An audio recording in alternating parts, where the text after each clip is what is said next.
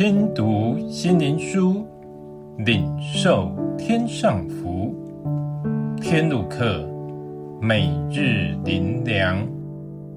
第两百一十四日，耶稣的怯场。马太福音二十六章三十九节，他就稍往前走，俯伏在地，祷告说：“我父啊，倘若可行，求你叫这杯离开我。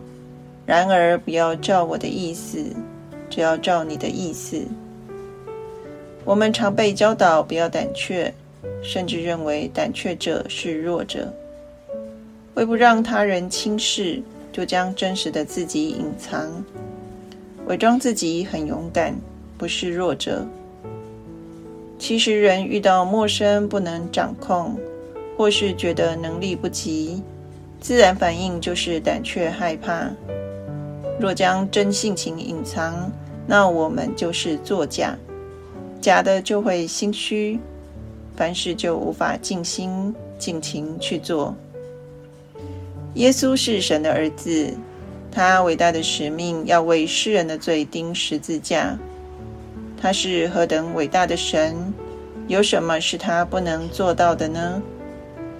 这样一位耶稣，他会胆怯害怕吗？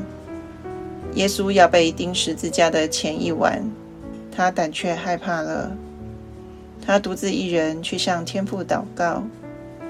他因害怕，祈求天父让他可以不要钉十字架，因他要面对冷酷无情、承担所有世人罪的刑罚，所以耶稣心软弱了。他胆怯呼求天父。耶稣说：“他和我们一样性情，他是神也是人，因他道成肉身与人同住，所以我们所有的情绪，他也都有。”他因此能体恤我们的软弱，做我们随时的帮助。我们不用伪装，可以像耶稣一样去向天父祈求。天父从天上加给他力量，使他能勇敢走十字架的道路。留意，耶稣的胆怯与罪无关，而是因要遵行神旨意而产生的无助，根源是爱。圣经上最多的话是勉励我们不要怕，只要信。